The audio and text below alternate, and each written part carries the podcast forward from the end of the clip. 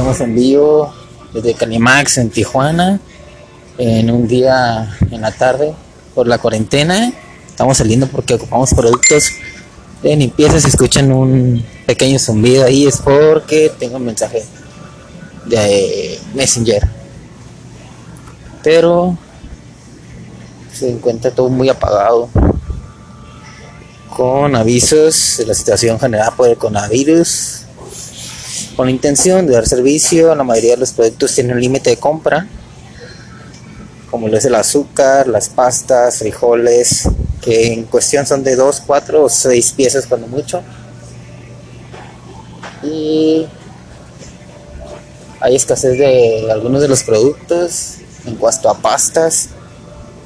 Eh, y pues más que nada productos básicos. Eh, comida enlatada es lo más escaso, que es lo que tiene mayor durabilidad, durabilidad una vez que los compras en cuanto a su descomposición. Y cabe señalar que hay que tener precauciones y salir pues solo cuando tenga la necesidad de realizar una salida por algo realmente necesario.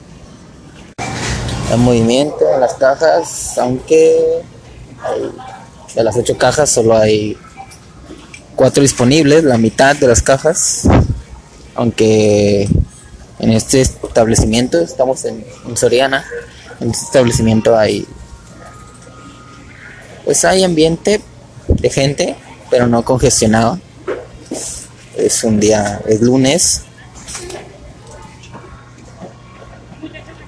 Lunes 23 de marzo a las 4 de la tarde. Y todo se siente tranquilo. Sí. Y más que nada llevamos cereales, pastas, eh, salsas, leche eh, en envase de cartón que no ocupa refrigeración hasta que lo abres. Y hay que tener precauciones y comprar lo, necesario. No llevamos tantas cosas. Llevamos